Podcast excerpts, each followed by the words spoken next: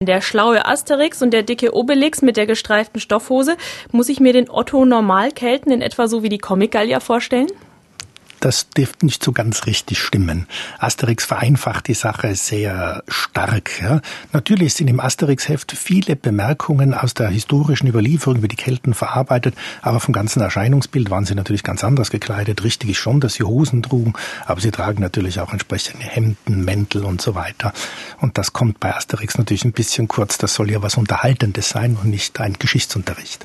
Aber eins haben die Kelten dann doch mit den Asterix-Comics gemeinsam. Die Kelten hatten auch Druiden mit langem weißem Rauschebart und Sichel in der Hand oder wie muss ich mir die vorstellen? Das wissen wir nicht wirklich, wie ein Druide aussah.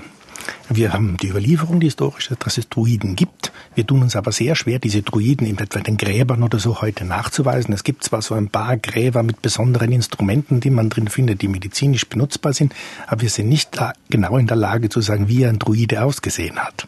Weiß man denn etwas über die Funktion, die die Druiden bei den Kelten hatten? Die Druiden waren natürlich Priester und Kultdiener und haben die Religion organisiert. Sie waren aber auch meistens von adeliger Herkunft. Den einzigen Druiden, von dem wir den Namen wissen, ist Divitiacus. Das ist einer der großen Hedua-Fürsten.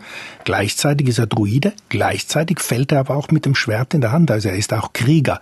Also die Druiden waren nicht so, wie wir uns einen Klerus oder Geistlichkeit vorstellen, sondern die haben aktiv am politischen Leben mitgewirkt.